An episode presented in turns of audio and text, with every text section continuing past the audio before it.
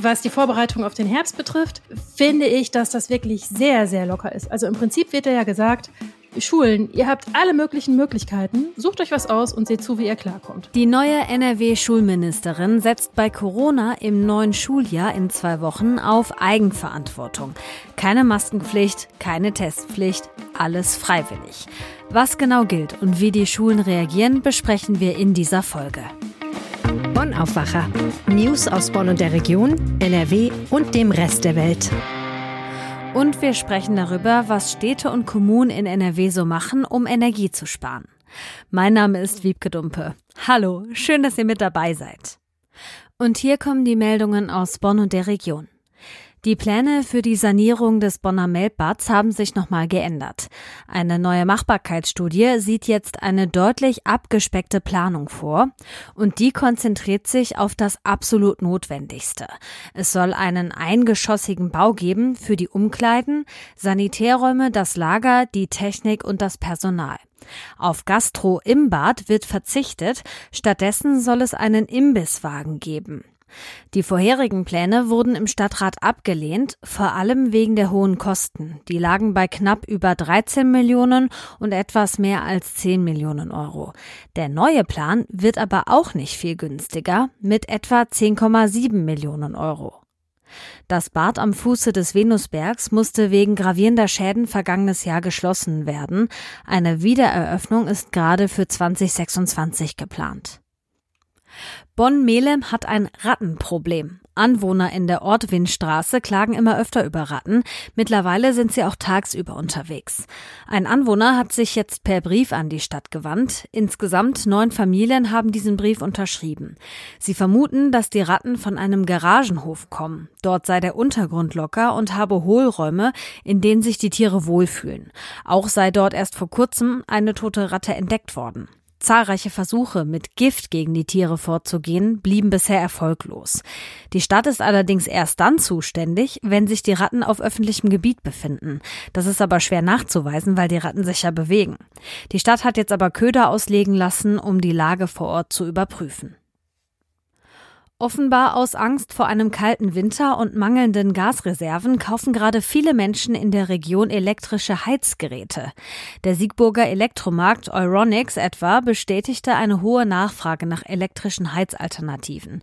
Besonders Radiatoren, Konvektoren und Heizlüfter würden gerade gekauft. Die beiden Saturnmärkte in St. Augustin und Troisdorf haben die Bestände bereits erhöht.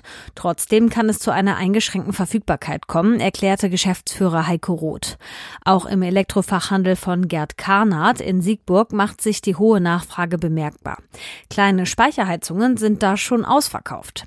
Die Technikverbände VDE und DVWG raten davon ab, im Winter anstelle der Gasheizung mobile elektrische Heizgeräte zu nutzen.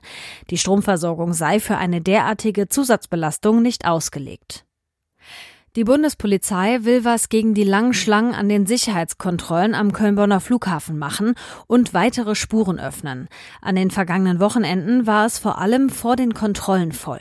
Teilweise war nicht mal die Hälfte der Spuren geöffnet. Hunderte Reisende verpassten ihren Flug. Im Rahmen einer befristeten Ausschreibung wird außerdem ein zweiter externer Sicherheitsdienstleister gesucht. Allerdings wird das noch etwas dauern. Bis zum 31. Juli können sich Anbieter melden. Und jetzt geht's los mit unserem ersten Top-Thema. Noch haben die rund zweieinhalb Millionen Schülerinnen und Schüler in NRW Ferien, aber in knapp zwei Wochen, da geht der Unterricht wieder los. Gestern hat die neue CDU-Schulministerin Dorothee Feller gesagt, wie die Corona-Regeln dann aussehen werden. Und da gucken wir jetzt drauf mit Sina Zerfeld aus der Landespolitik-Redaktion der Rheinischen Post. Hi Sina. Hallo.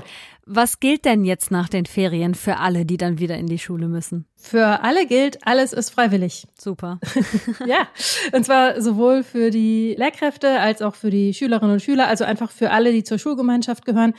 Am ersten Schultag, da soll den allen einmal ein Testangebot gemacht werden. Also zum Schulstart soll in den Klassen das Angebot gemacht werden, dass alle sich einmal testen dürfen. Das ist freiwillig, aber das können auf jeden Fall alle machen.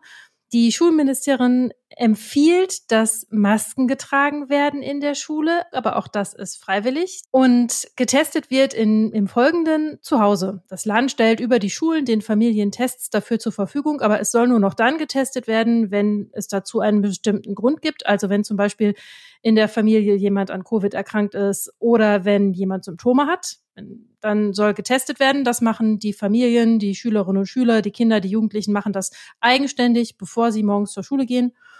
Und wenn der Test negativ ist, dann sind sie auf jeden Fall in der Schule willkommen. Aber auch das, wie gesagt, ist eigenverantwortlich. Mhm. Wenn man jetzt krank in der Schule sitzt, äh, hustend und keuchend, dann wird einem in der Schule auch nochmal ein Corona-Test angeboten. Und da ist es so, es gibt die Möglichkeit, das hat das Schulministerium extra nochmal klargestellt. Also wenn ich jetzt wirklich äh, hustend in der Schule sitze und ich weigere mich aber, so einen Test zu machen, dann kann die Lehrkräfte oder kann die Schulleitung solche Schülerinnen und Schüler vom Unterricht dann ausschließen zum Schutz aller anderen.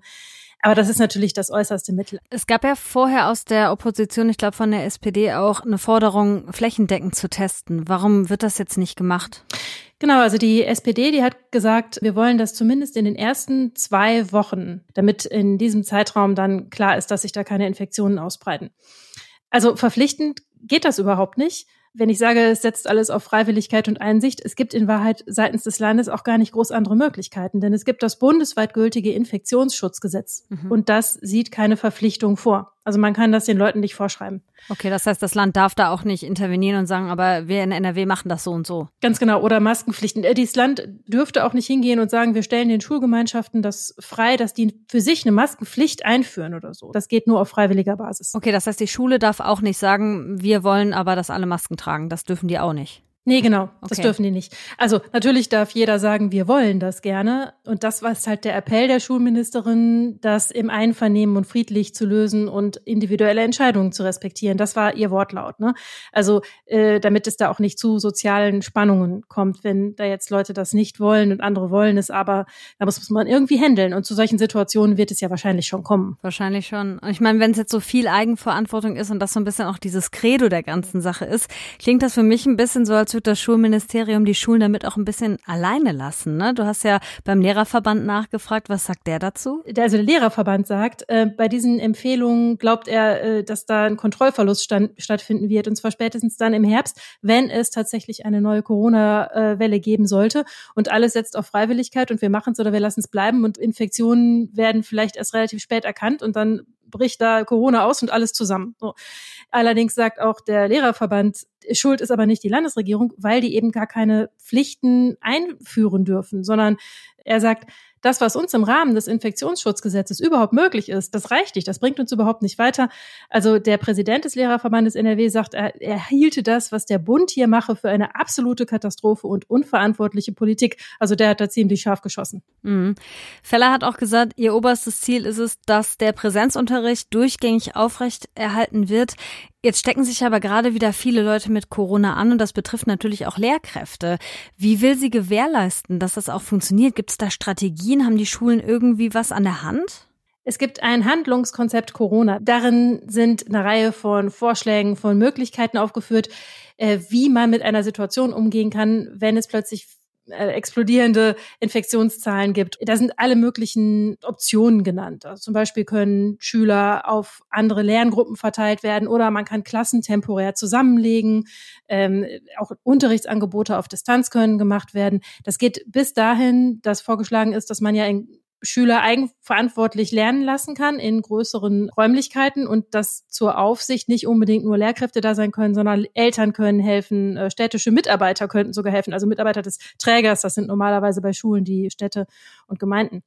Also das sind allerhand Möglichkeiten und naja, da sollen die Schulen jetzt selber überlegen, wie sie da am besten zurechtkommen und sollen sich, sie sind jetzt dazu gehalten, Konzepte erstellen für den Fall der Fälle, wenn allzu viele Lehrkräfte infiziert sind, wenn der normale Unterricht mit normalen Vertretungsregelungen, wenn das nicht mehr funktioniert, dann sollen sie ein Konzept dafür haben, wie sie dann vorgehen. Da gibt es allerhand Möglichkeiten und jede Schule kann sich das selbst überlegen, wie sie da am besten durchkommt. Wie ist denn dein Blick da drauf? Also wie schätzt du das ein? Ist es sinnvoll, das so zu machen? Ist ja schon auch ein bisschen anderer Weg. Immerhin hat Feller jetzt viel früher kommuniziert, was sie sich überlegt hat, als ihre Vorgängerin. Aber ich frage mich halt, kann man das alles damit halten? Ist das wirklich sinnvoll, so in, in den Schulbeginn zu starten? Also ich glaube, es kann zu schwierigen Situationen führen, ähm, weil einfach in der Klassengemeinschaft, das ist ganz natürlich und das ist immer so, wo Menschen zusammenkommen. Manche werden es äh, ernster und gewissenhafter betreiben. Den Corona-Schutz werden immer ernsthaft sich testen oder dafür sorgen, dass in den Familien ernsthaft getestet wird und andere werden das sehr viel lockerer sehen.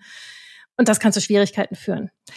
Aber man muss auch sagen, im Moment kann das Land da halt keine Pflichten einführen. Also erübrigt sich auch die Diskussion, ob man es nicht alles noch viel strenger halten könnte. Im Moment geht es eben nicht. Mhm. Was die Vorbereitung auf den Herbst betrifft, finde ich, dass das wirklich sehr, sehr locker ist. Also im Prinzip wird ja gesagt, Schulen, ihr habt alle möglichen Möglichkeiten, theoretisch jedenfalls, sucht euch was aus und seht zu, wie ihr klarkommt. Jetzt böse ausgedrückt. Man muss aber sagen, dass von Seiten der Schulen, also Philologenverband und auch weitere Verbände, dass da recht positive Reaktionen gekommen sind. Man hat offensichtlich den Eindruck, nicht direkt in so ein strenges Korsett gepresst zu werden, dass man vielleicht überhaupt nicht richtig handeln kann, sondern die Möglichkeit zu haben, nach den eigenen Möglichkeiten und, und Ressourcen, die man hat, möglichst gut zu arbeiten. Das heißt, da scheinen Chancen drin zu liegen, Hoffen wir mal drauf. Die neue NRW-Schulministerin Feller setzt beim Thema Corona auf Eigenverantwortung. Die Schulen müssen jetzt also selber gucken, wie sie in einer möglichen Herbstwelle klarkommen. Die Infos dazu hatte Sina Zerfeld. Ich danke dir. Gerne. Bevor wir auf Thema 2 gucken, möchte ich euch noch kurz was dazwischen schieben. Seid ihr eher Typ Hund oder Typ Katze? Ich persönlich finde beide gut, freue mich aber tatsächlich einen Ticken mehr über Katzen. Wenn's bei euch auch so ist, dann freut ihr euch bestimmt auch über süße Katzenfotos. Am 8. August ist Weltkatzentag und wir von der Rheinischen Post wollen da die schönste Katze in NRW küren. Dafür brauchen wir aber euch. Auf RP Online könnt ihr in zehn Gruppen für die schönste Katze stimmen und zu gewinnen gibt's dabei auch was. Mehr Infos dazu findet ihr über den Link dazu in den Show Notes. So, und in unserem zweiten Top-Thema geht's ums Energiesparen. Das sollen wir ja alle machen jetzt, also zum Beispiel, indem wir kürzer duschen oder die Klimaanlage möglichst auslassen und dann im Herbst und Winter auch möglichst wenig heizen. Aber nicht nur wir Privatpersonen, sondern auch die Kommunen in NRW sollen Energie sparen. Wie genau die das machen, das erklärt Rheinische Postreporter Jörg Isringhaus jetzt hier im Aufwacher. Hi Jörg. Hallo. Ihr habt ja bei zwölf Städten und Kommunen nachgefragt und da gibt's Taskforces, Krisenstäbe und Projektgruppen, die sich ganz konkret mit dem Thema Energiesparen beschäftigen. Was sind da so die Pläne? Also wo wollen die Städte ganz konkret Energie sparen? Ja, es läuft äh, im Grunde genommen immer so auf dieselben ähm, Dinge hinaus. Also es geht vor allen Dingen um Beleuchtungen. Also da geht es zum einen um Straßenbeleuchtungen, die man dimmen will oder abschalten dann halt in der Nacht, aber auch um Austausch von äh, Leuchtmitteln, also alte Leuchtmittel sollen durch LED-Lampen ersetzt werden, auch in Gebäuden. Dann geht es um Abschalten von Warmwasseraufbereitungen und Senken von Raumtemperaturen beziehungsweise Wassertemperaturen in Bädern. Ähm, es geht darum, Klimaanlagen vielleicht nicht mehr ähm, so weit laufen zu lassen wie bisher. Das ist es so, ähm, ich sag mal, im, im Wesentlichen. Natürlich im Detail äh, haben die Städte dann auch immer noch andere Projekte zu bieten. Aber das sind so die Sachen, die jetzt kurzfristig erreicht werden können. Daneben gibt es natürlich auch noch langfristige Energiesparmöglichkeiten, die die Städte schon seit Jahren umsetzen. Okay, sowas wie Straßenlaternen umrüsten, das ist ja schon ganz schön teuer und auch ziemlich aufwendig, glaube ich. Ne? Kriegen die das so schnell jetzt umgestellt und spart es dann am Ende mit Blick auf den Herbst und Winter wirklich schon genug Energie? Also soweit äh, ich die Antworten bekommen habe, sind die da äh, zum großen Teil seit Jahren dabei, rüsten das sukzessive um, ah, okay. was diese LED-Lampen angeht. Da sind die teilweise auch schon auf einem auf einem guten Weg und ähm, haben das auch schon eingepreist, sage ich mal, für die nächsten Jahre. Und das führt auch dann zu erheblicher Energieersparnis, wenn man sich das vorstellt, dass äh, dann größere Städte komplett auf LED umschalten, beziehungsweise ich sag mal, intelligente, sensorgesteuerte Systeme an Lampen anbringen, so dass die dann halt beispielsweise nur noch angehen, wenn sich da wirklich Fahrzeuge oder Menschen bewegen, nähern, äh, zum Beispiel auf Brücken oder weniger befahrenen und belebten Straßen. In den meisten Städten gibt's ja auch Schwimmbäder und sogar Saunen. Ähm, da kann man doch bestimmt auch sparen, indem man die Temperatur runterregelt, oder?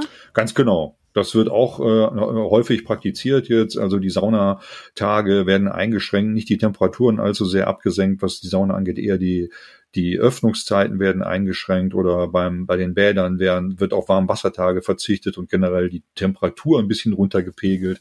Machen aber auch nicht alle Städte mit. Manche sagen auch, ja, äh, wir müssen eigentlich gewährleisten, dass jetzt nach Corona äh, zum Beispiel die Kinder wieder schwimmen lernen können und da können wir die Temperatur minimal absenken, weil es einfach dann nicht mehr angenehm ist für die Kinder, da im Wasser unterwegs zu sein. Und die sagen, der Spareffekt ist äh, da jetzt auch nicht so riesig. Wenn wir hier jetzt über ein bis zwei Grad sprechen, lohnt sich das dann wirklich oder ist das eher symbolisch zu verstehen? Also so nach dem Motto, schaut mal her, wir Städte, wir sparen jetzt auch Energie. Also ich glaube schon, dass es ein bisschen was bringt, auf jeden Fall, aber es ist auf der anderen Seite symbolisch. Man muss das sehen, da wird ein Zeichen gesetzt eigentlich dafür, dass äh, gespart werden muss, dass alle mit anpacken müssen und das geht ja auch gerade darüber, wenn man zum Beispiel repräsentative Bauwerke nicht mehr die ganze Nacht anstrahlt. Aber es sind letztendlich ganz viele kleine Bausteine, Bausteine, die am Ende dazu führen, dass das dann auch was bringt. Also es ist sozusagen der Anfang. Äh, nebenbei, das habe ich auch schon erwähnt, passiert ja dann noch ein Umbau, der langfristiger gesehen werden muss. Dann geht es da wirklich um Gebäudemanagement, um Sanierung, um Photovoltaik auf den Dächern und so weiter. Äh, also ähm, wo einfach größere äh, Projekte angesetzt werden. Sagt Jörg Isringhaus. Dankeschön. Gerne. Habt ihr schon Pläne fürs Wochenende? Falls ihr noch ein bisschen Inspiration braucht, kommen hier die Kulturtipps zum Wochenende. Heute von und mit Sabine Janssen. Gleich zwei Lichtshows widmen sich gerade dem Maler Claude Monet. Und das Gute daran ist, sie sind direkt vor unserer Haustür.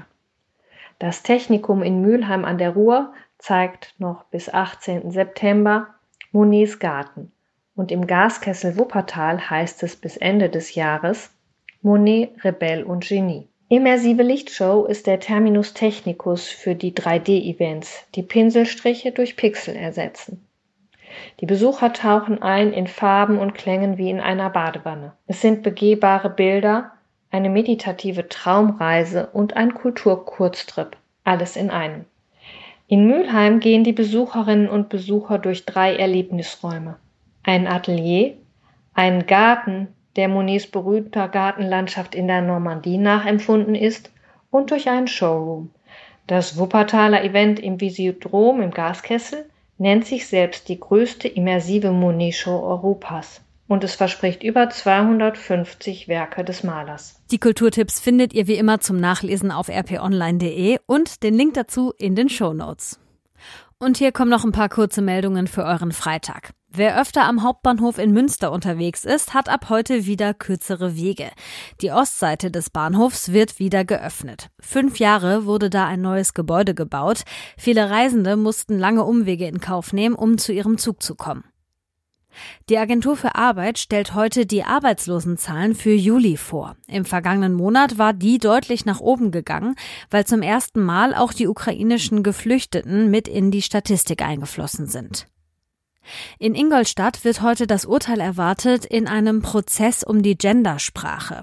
Ein VW-Mitarbeiter hat Audi verklagt, weil der Autohersteller in Dokumenten geschlechtergerechte Sprache benutzt.